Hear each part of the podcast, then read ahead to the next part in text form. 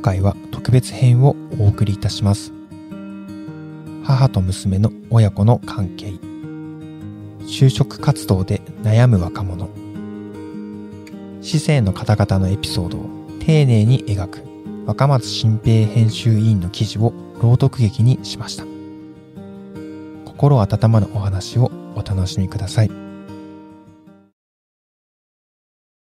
お父さんと同じ空気を吸うのもしんどいの。ごめんね。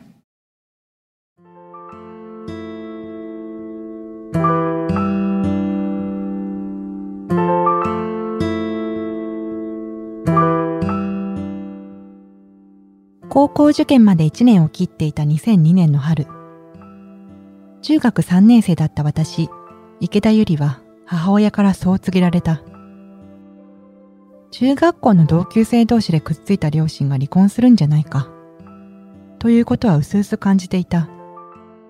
数年前から夫婦の会話が少なくなり、家の雰囲気もピリピリしていたから。8月に父が家を出て行くとき、弟も含めて家族4人で話をしたが、どこでどんなことを話したか覚えていない。ただただ、暑い夏の日だったということ以外は。高校に入るとクラスメートに父子家庭で育った子がいた。入学式の時に辛い思いをしたことや、仮面夫婦でもいいから一緒にいてほしかったといった思いを語り合った。これまで両親から注がれてきた愛情が50たす50で100だったとしたら、母一人になったことで120になっている。愛情と分かっていても重かった。片親だからって後ろ指を刺されないよう、まっとうに育てるから。そう話す母を責めることはできなかった。放課後、友達とマクドナルドに集まって、たわいのない話を2、3時間するのが楽しくて仕方なかった。帰りが遅くなったことを母に咎められた際、怒りに任せて言ってしまった。お父さんも悪かったけど、お母さんも悪かったんじゃない？仮面夫婦でもいいから、離婚しないでほしかった。しなくてもいい経験してしまった。母は何も言い返してこなかった。こんなことを言ってしまったのは一度だけじゃない。高校入学と同時にコンビニでバイトを始め、自動車免許を取るための費用は全て自分で支払った。卒業後は正社員として働いて、母より稼ぐようになった。大学に行きたいという弟のために家計を支えよう。いや、自分が支えてるんだ。という気持ちが強くなっていた。稼ぐ人が一番偉いんじゃないの？口にした直後に、しまったと思ったが、謝ることはできなかった。そうだね。母は寂しそうにそう言っただけだった。言ってしまったことは取り消せない。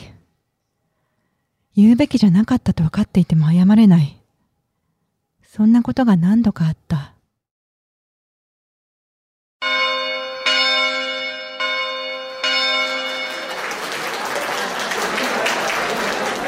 2012年、私は結婚式を挙げた。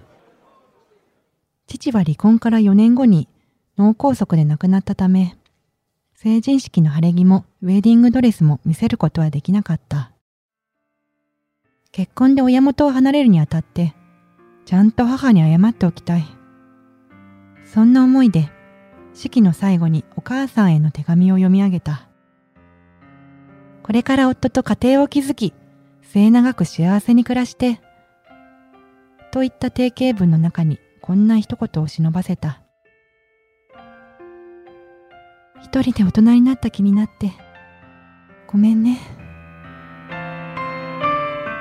晴れの場でこんなことを言っていいのか、直前まで迷った。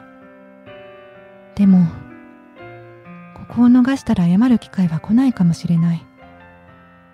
そんな思いで書いた手紙を母に手渡すと、母は人目をはばからず私を抱きしめて泣き出した。私も涙が止まらなかった。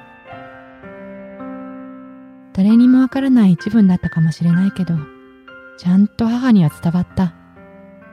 それだけでも嬉しかったが、後日、夫の父は、あの時のお母さんの涙を忘れるんじゃないよ、と言ってくれた。昨年7月には夫が起業、子供が二人いて経済的に不安があったので、事前に母にも相談した。すると、こんな答えが返ってきた。あんたの気持ちだけじゃないんだよ。旦那さんには旦那さんの人生があるんだからね。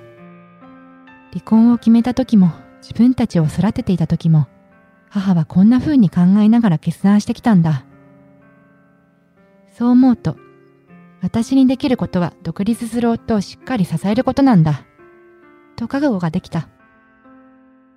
車で30分ほどで会えるところに母は一人で住んでいる。週に一度は孫の顔を見せに行くようになった。